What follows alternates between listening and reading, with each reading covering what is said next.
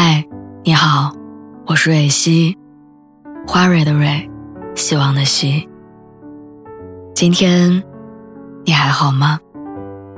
你可以在微信公众号和微博中搜索“蕊希”，每天晚上我都会用一段声音陪你入睡。听完今天的故事，祝你晚安，做个好梦。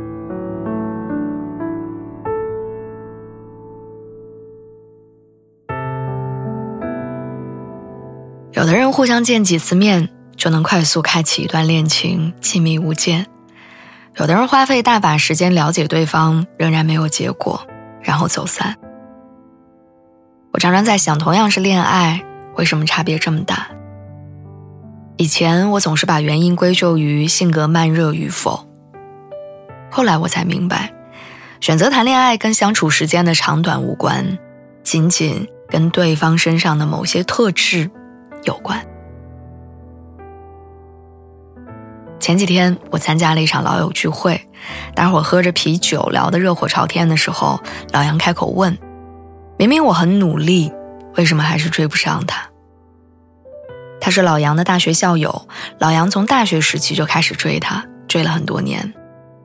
老杨能够将这个女孩的课程表倒背如流，坚持早起给她送早餐，今天豆浆油条，明天流沙包小米粥。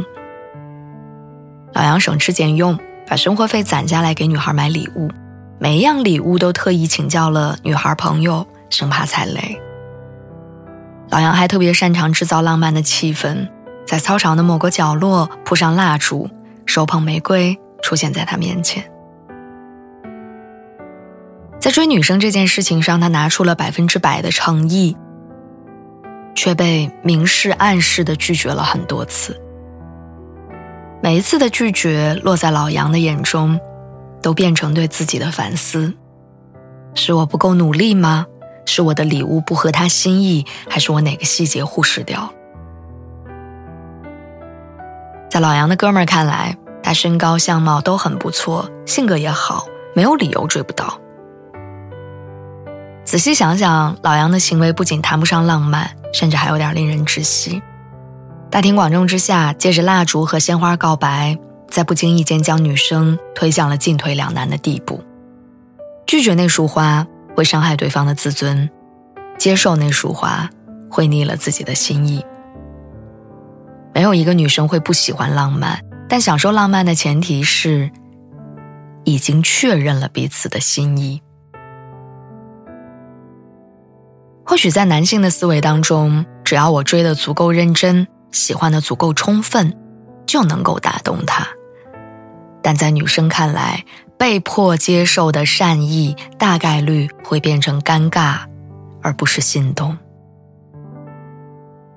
女生没有办法将暖意的深浅程度当做是否在一起的衡量标准，毕竟在这个世界上，永远存在比对方做的更好的人。那女生到底会因为什么而谈恋爱呢？这个问题浮现在脑海里的一瞬间，我想到了我的男朋友。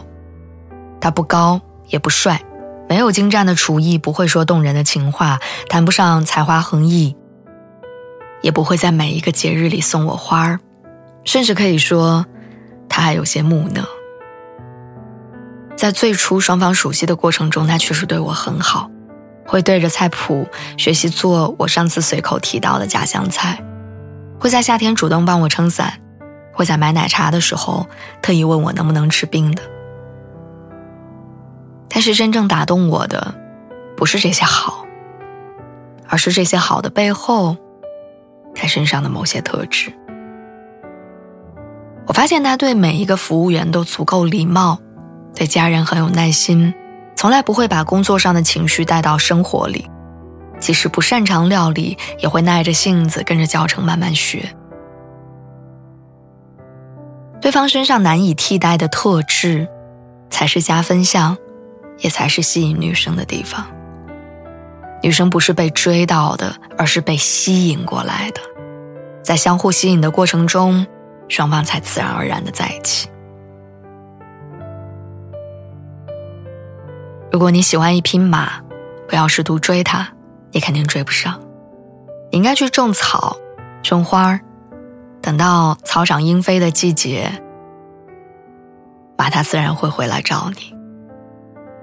爱情不是追来的，而是在成为更优秀的自己的过程当中邂逅到的。或许当你抱怨命运不公的时候，温柔能成为你的吸引力；或许当你体会到早起运动的美妙的时候，自律会成为你的吸引力；或许当你感受到汲取知识的快乐的时候，幽默成为了你的吸引力。